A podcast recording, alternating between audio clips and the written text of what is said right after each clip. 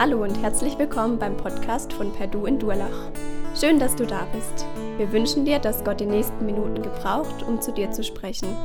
Viel Freude dabei.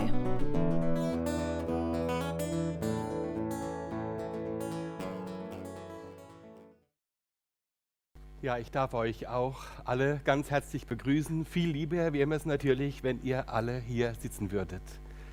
Eins fehlt mir sehr, die Gemeinschaft mit euch.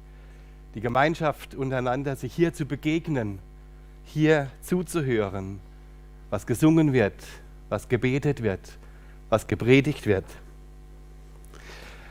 Ich hoffe sehr und gebe das auch weiter an euch, dass sich der Herr erbarmt und diese Zeit verkürzt, dass wir hier durchkommen durch die Corona-Zeit, dass wir wieder hier unseren Gottesdienst zusammen feiern können. Karfreitag, erstmals in der deutschen Geschichte und erstmals auch in unserem Leben, dass wir uns nicht in unseren Gotteshäusern oder Versammlungshäusern versammeln können.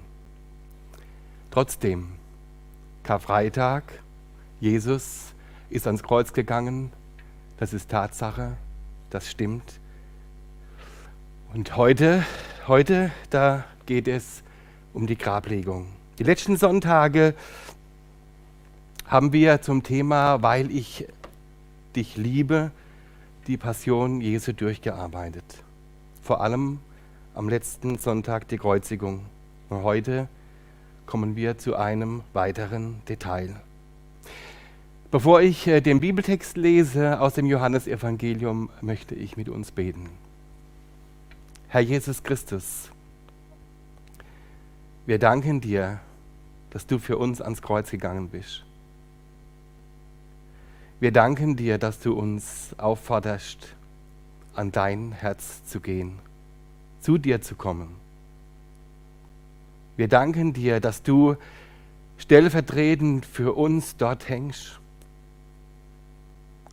dass du unsere Schuld auf dich genommen hast, unsere Sünde, die, die wir wissen, die, die wir verheimlichen, die, die wir unbewusst tun.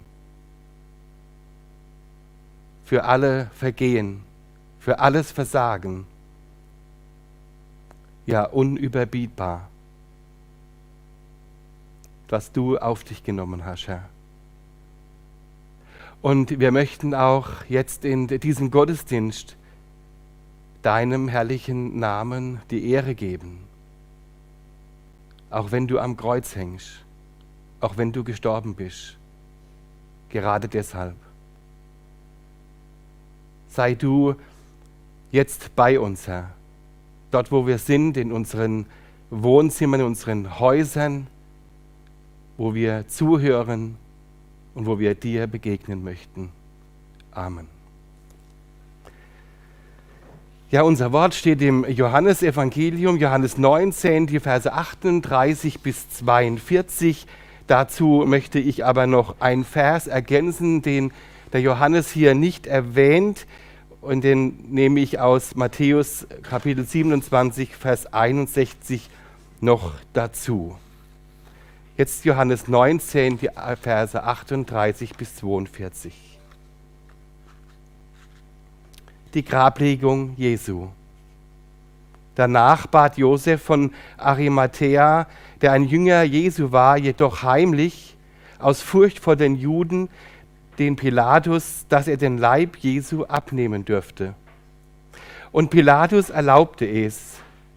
Da kam er und nahm den Leib Jesu herab. Es kam aber auch Nikodemus, der zuvor bei Nacht zu Jesus gekommen war, und brachte eine Mischung von Myrrhe und Aloe, etwa 100 Pfund. Sie nahmen nun den Leib und banden ihn samt den wohlriechenden Gewürzen in eine Leine, Tücher wie die Juden zu begraben pflegten. Es war aber ein Garten an dem Ort, wo Jesus gekreuzigt worden war, und in dem Garten ein neues Grab, in das noch niemand gelegt worden war. Dorthin nun legten sie Jesus wegen, Rüst, wegen des Rüsttages der Juden. weil das Grab nahe war. Und jetzt der ergänzende Vers des Matthäusevangelium. Es waren dort aber Maria Magdalena und die andere Maria, die, die saßen dem Grab äh, gegenüber.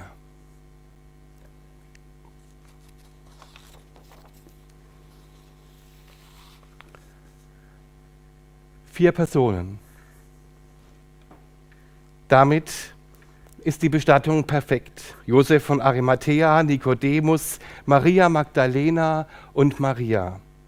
Klein, aber höchst fein gestaltet. Wie eine königliche Beisetzung. Ein unbenutztes Grab eines Reichen für einen zum Tode verurteilten Verbrecher. Gekreuzigt vor den Stadtmauern, als Schmutz und wertlos geachtet. Doch hier ganz sonderbar, voller Respekt und mit Ehren beigesetzt. Einzigartig in der Geschichte.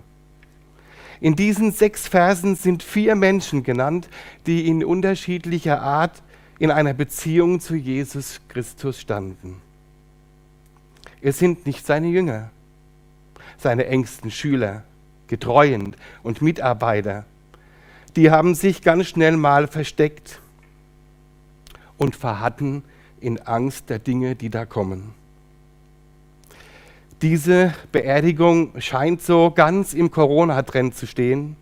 Minimale Personenanzahl bei der Beerdigung und die meisten bleiben zur Sicherheit in ihren Häusern. Die vier Personen, die möchten wir ein wenig näher betrachten. Kandidat 1, Josef von Arimathea.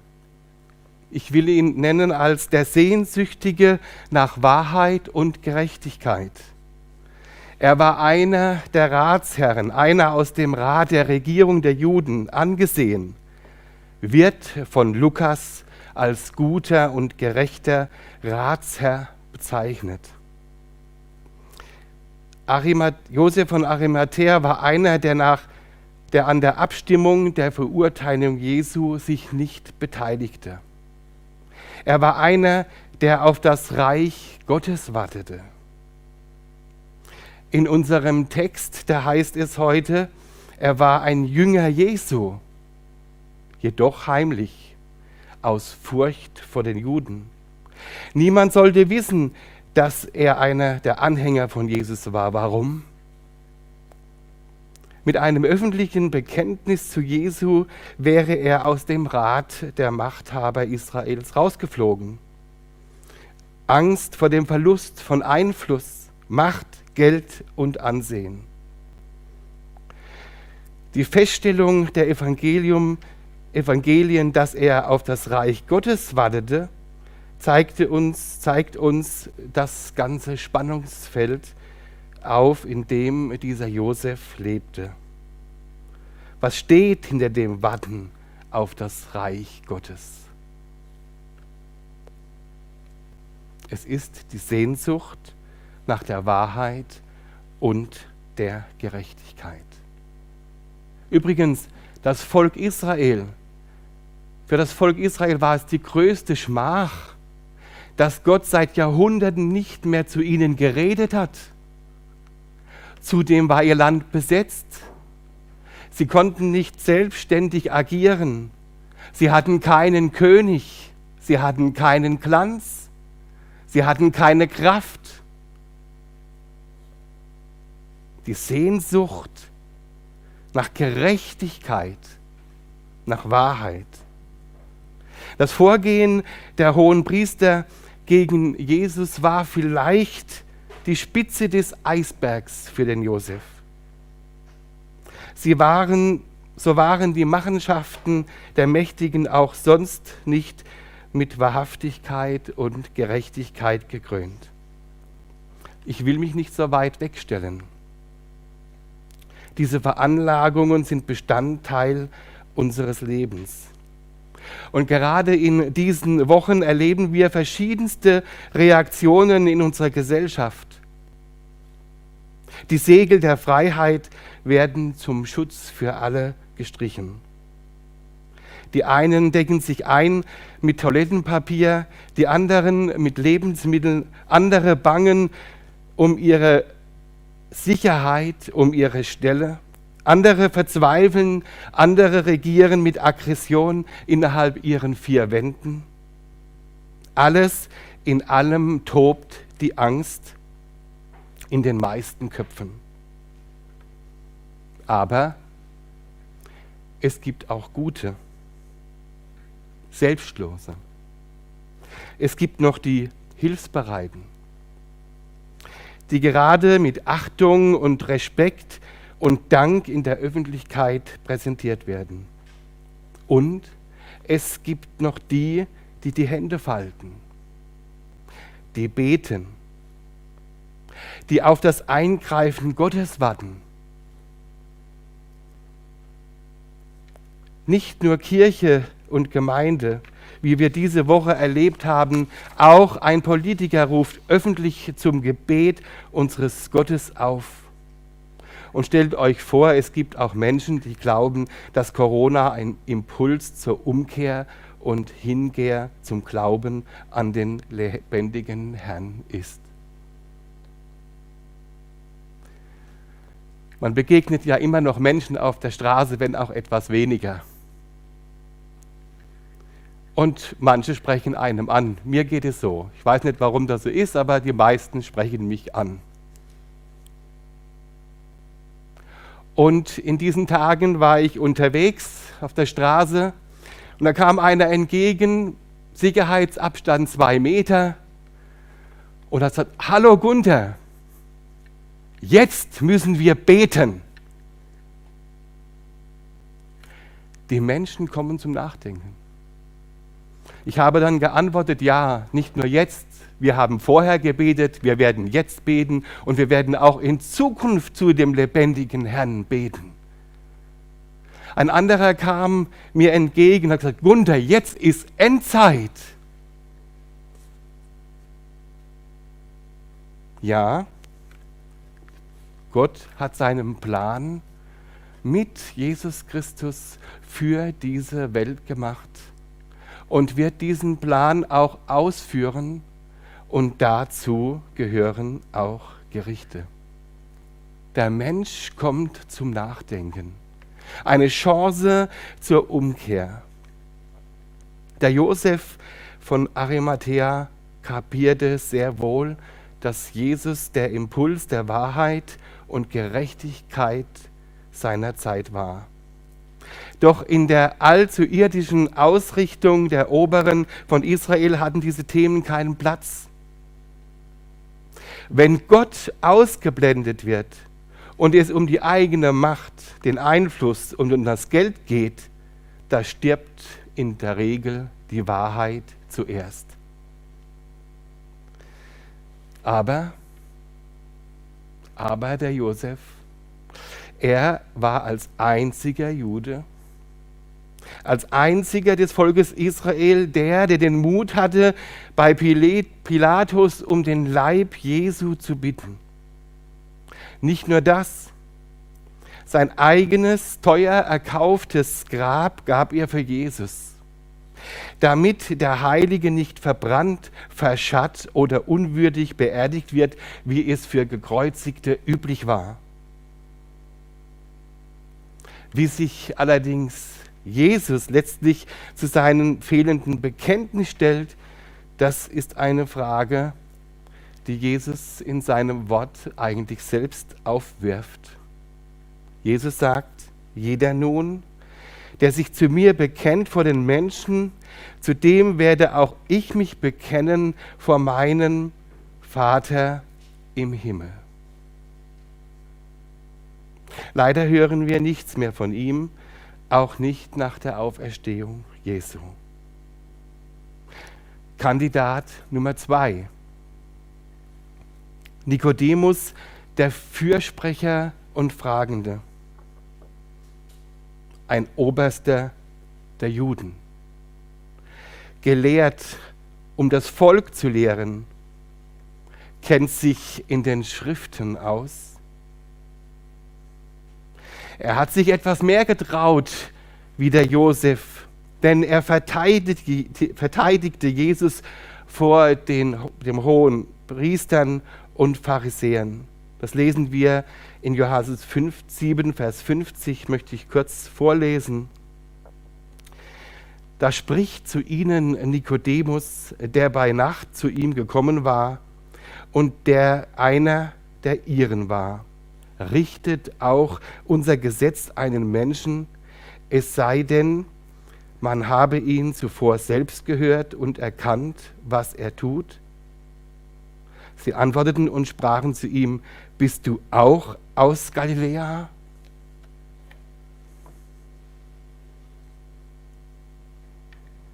Er hat sich gewagt, seine Meinung gegenüber seinen Kollegen zum Ausdruck zu bringen. Er hat sich ihnen widersetzt. Aber er kneifte in einem ganz kritischen Moment dort, wo sie ihm unterstellten, ja, bist du auch einer von diesen Jesus-Anhängern? Dann ist er still geworden. Wenn wir an Nikodemus denken, und ich denke, es geht nicht nur euch so, die ihr zuhört, immer wenn ich an Nikodemus denke, dann denke ich an dieses Gespräch, das er mit Jesus hatte. Er ist der, der in der Nacht zu Jesus kam. Es ist wohl einer der schönsten Dialoge zwischen Jesus und einem Menschen im Neuen Testament. In dem Dialog führt Jesus die Funktion der Wiedergeburt aus und offenbart sich ihm gegenüber als Retter der Welt. Das möchten wir lesen aus dem Johannesevangelium Kapitel 3, die Verse 1 bis 21.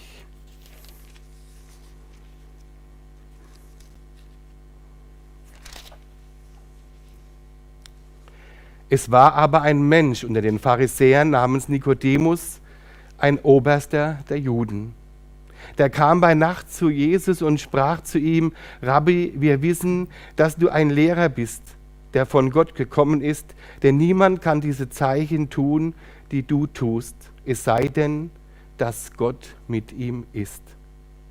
Jesus antwortete und sprach zu ihm, Wahrlich, wahrlich, ich sage dir, wenn jemand nicht von neuem geboren wird, so kann er das Reich Gottes nicht sehen. Nikodemus spricht zu ihm, wie kann ein Mensch geboren werden, wenn er alt ist? Er kann doch nicht zum zweiten Mal in den Schoß seiner Mutter eingehen und geboren werden. Jesus antwortete, Wahrlich, wahrlich, ich sage dir, wenn jemand nicht aus Wasser und Geist geboren wird, so kann er nicht in das Reich Gottes eingehen. Was aus dem Fleisch geboren ist, das ist Fleisch, und was aus dem Geist geboren ist, das ist Geist. Wundere dich nicht, dass ich dir gesagt habe, ihr müsst von neuem geboren werden. Der Wind weht, wo er will, und du hörst sein Sausen, aber du weißt nicht, woher er kommt und wohin er geht so ist ein jeder, der aus dem Geist geboren ist. Nikodemus antwortete und sprach zu ihm, wie kann das geschehen? Jesus erwiderte und sprach zu ihm, du bist der Lehrer Israels und verstehst das nicht? Wahrlich, wahrlich, ich sage dir, wir reden, was wir wissen und wir bezeugen, was wir gesehen haben, und doch nehmt ihr unser Zeugnis nicht an. Glaubt ihr nicht, wenn ich euch von irdischen Dingen sage, wie werdet ihr glauben, wenn ich euch von den himmlischen Dingen sagen werde? Und niemand ist hinaufgestiegen in den Himmel außer dem, der aus dem Himmel herabgestiegen ist, dem Sohn des Menschen, der im Himmel ist. Und wie Mose in der Wüste die Schlange erhöhte, so muss der Sohn des Menschen erhöht werden, damit jeder, der an ihn glaubt, nicht verloren geht, sondern ewiges Leben hat. Denn so sehr hat Gott die Welt geliebt, dass er seinen eingeborenen Sohn gab, damit alle, jeder, der an ihn glaubt, nicht verloren geht, sondern ewiges Leben hat. Denn Gott hat seinen Sohn nicht in die Welt gesandt, damit er die Welt richte, sondern damit die Welt durch ihn gerettet werde. Wer an ihn glaubt, wird nicht gerichtet. Wer aber nicht glaubt, der ist schon gerichtet, weil er nicht an den Namen des eingeborenen Sohnes Gottes geglaubt hat. Darin aber besteht das Gericht, dass das Licht in die Welt gekommen ist und die Menschen liebten die Finsternis mehr als das Licht, denn ihre Werke waren böse. Denn wer Böses tut, hasst das Licht und kommt nicht zum Licht, damit seine Werke nicht aufgedeckt werden. Wer aber die Wahrheit tut, der kommt zum Licht, damit seine Werke offenbar werden, die sie in Gott getan sind.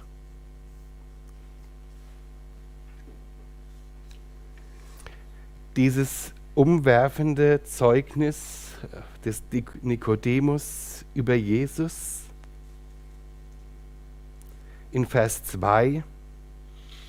Rabbi, wir wissen, dass du ein Lehrer bist, der von Gott gekommen ist, denn niemand kann diese Zeichen tun, die du tust, es sei denn, dass Gott mit ihm ist.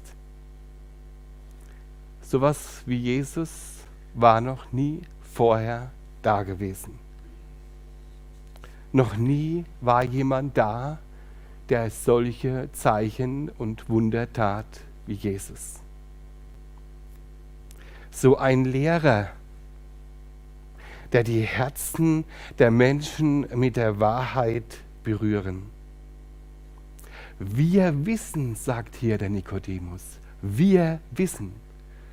Seine Kollegen, die hohen Priester, die Pharisäer, die Schriftgelehrten, sie wussten, dass dieser Mann von Gott gesandt war. Nirgends im Neuen Testament spricht Jesus so viel über seine Eigenschaften und seine Gottessohnschaft wie im Johannesevangelium. Und wenn ich an Nikodemus und die Begegnung mit Jesus denke, denke ich immer an Lagerfeuer. Irgendwie hat das was ganz Persönliches an sich, gemütlich. So ein schönes Reden, so wie sich dieser Jesus dem Nikodemus vorgestellt hat, in seiner ganzen Autorität als der Sohn Gottes, der vom Himmel kommt der den Mensch retten möchte. Johannes 3, Vers 16 für uns alle sehr bekanntes Wort, denn so sehr hat Gott die Welt geliebt, dass er seinen eingeborenen Sohn gab, damit jeder, der an ihn glaubt, nicht verloren geht, sondern ewiges Leben hat. Die größte Liebeserklärung in diesem Dialog mit Nikodemus, die größte Liebeserklärung Gottes an uns, indem sein Sohn kam. Und er fragt den Nikodemus, du bist ein Lehrer Israels und verstehst das nicht? Jesus macht ihm eines klar, dass Gottes Geist den Menschen von innen erneuert und zu Segensmenschen macht. Nur wer den Geist hat, der versteht die Worte der Schrift.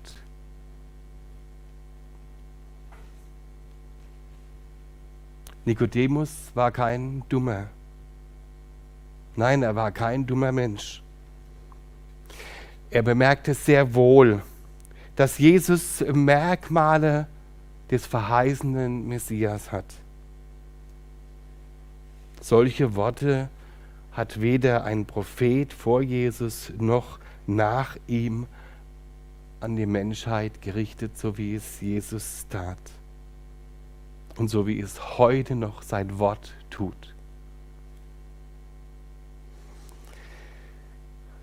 Nikodemus war mit von der Partie bei der Beisetzung Jesu und brachte wertvolle Gewürze und Öle mit. 100 Pfund lesen wir da. Jesus wurde beigesetzt, nicht nur nach der Sitte, wie es damals war, sondern wie ein Fürst, wie ein König. Dazu ein Grab unbenutzt, rein, das Beste für den Höchsten. Allerdings nehme ich auch Nikodemus und sehe ihn als äh, Typus von Menschen, die Verantwortung für die Gemeinde tragen, die starke geistliche Vertreter des Glaubens vor Gemeinde und Gesellschaft sind, denen eines fehlt, die lebendige Beziehung zu Jesus Christus, die ihren eigenen Verstand als Ratgeber haben und die Verheißungen der Schrift ignorieren. Von ihm hören wir auch weiter nichts mehr nach der Auferstehung Jesu. Einfügen möchte ich hier am vergangenen Mittwoch, dass Deutschland betet, was viele in Anspruch genommen haben, allein in YouTube etwa 60.000 die sich zugeschaltet haben. Gute Sache. Und was ich besonders hervorheben möchte, dass nahezu alle Sprecher und Vertreter von Gemeinde und Kirche in ihren Gebeten unüberhörbar Jesus Christus angebetet haben. Das war für mich wie ein Rufen Gottes in unsere Gesellschaft. Und eines ist hier festzuhalten, was den Nikodemus betrifft. Ein lebendiger Glaube, ein glaubwürdiges Zeugnis. Und die Kraft der Christen misst sich einzig und allein an diesem Namen, in dem das Heil ist, Jesus Christus. Nun die Kandidaten drei und vier. Zwei Frauen die gegenüber dem Grab saßen und alles beobachteten. Maria Magdalena und Maria. Die Trauernden auf Hoffnung. Sie liebten Jesus. Sie glaubten an ihn. Waren immer in der Nähe, beim Sterben, bei der Grablegung. Sie waren genaue Beobachter. Und sie waren auch die ersten Zeugen nach der Auferstehung Jesu. Beneidenswert. An diesen beiden Frauen äh, möchte ich das Thema der letzten Wochen zur Passion Jesu festmachen, weil ich dich liebe. Jesus, von Gott und Menschen verlassen, nicht nur in der Stunde des Todes, auch durchs Totenreich musste er durch um die Schlüssel der Hölle und des Todes zu erobern. In dieser Verlassenheit trauern die beiden und das auf Hoffnung. Warum? Sie erinnerten sich an die Worte Jesu und klammerten sich daran, während die Jünger sich in die Hosen machten. Frauen ihr Frauen, ein Kompliment an euch.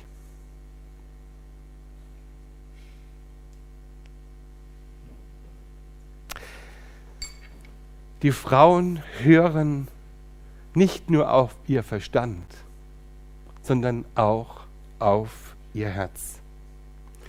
Wir Männer leider allzu oft nur auf unseren Verstand,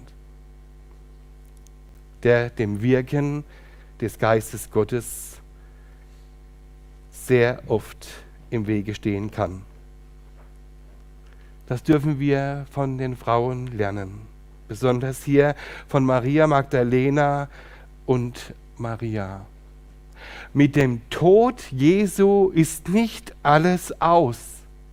Mit dem Tod ist nicht alles aus. Es gibt ja der oft verwendete Spruch, die Hoffnung stirbt zuletzt, so ein Schwachsinn. Die Hoffnung in Jesus stirbt nie. Paulus sagt hier ganz prägende Worte dazu im Römer 14, Vers 8. Denn leben wir, so leben wir dem Herrn und sterben wir, so sterben wir dem Herrn. Ob wir nun leben oder sterben, wir gehören dem Herrn.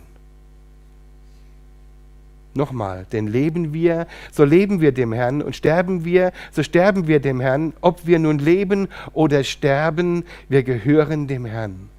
Ja, das ist nicht nur das Motto von Paulus, sondern das Programm Jesu für unser Leben.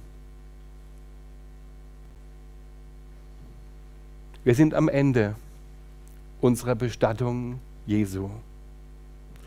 Und in der Agenda, in der Agenda zu einer Beerdigung wird meistens das Wort aus Psalm 121, 8 zum Schluss gesagt. Ihr kennt sie alle. Der Herr behüte deinen Ausgang und Eingang von nun an bis in Ewigkeit. Amen.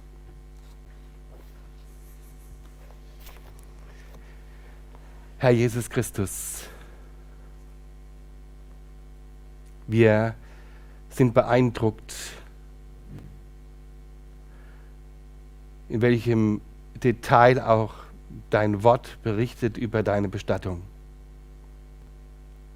Wir sind beeindruckt, wie du den Menschen begegnet bist. Am Kreuz, unterm Kreuz, vor dem Kreuz, vor dem Tod nach deiner Auferstehung. Wir sind beeindruckt, was für Worte du an die Menschen der damaligen Zeit gerichtet hast. Und wir wünschen uns nur eins, dass unser Herz und unsere Seele wieder neu erkennt, dass du der einzig wahre Gott bist, der sich für uns dahingegeben hat. Das möchten wir mitnehmen an diesem Tag. Dafür möchten wir deinen Namen hochloben. Amen.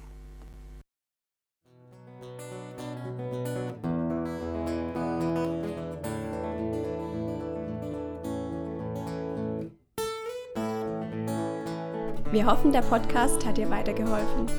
Falls du noch Fragen hast, besuche gerne unsere Homepage unter www.per-du.church. Hier findest du alle wichtigen Infos zur Gemeinde und zum Glauben. Tschüss und bis zum nächsten Mal.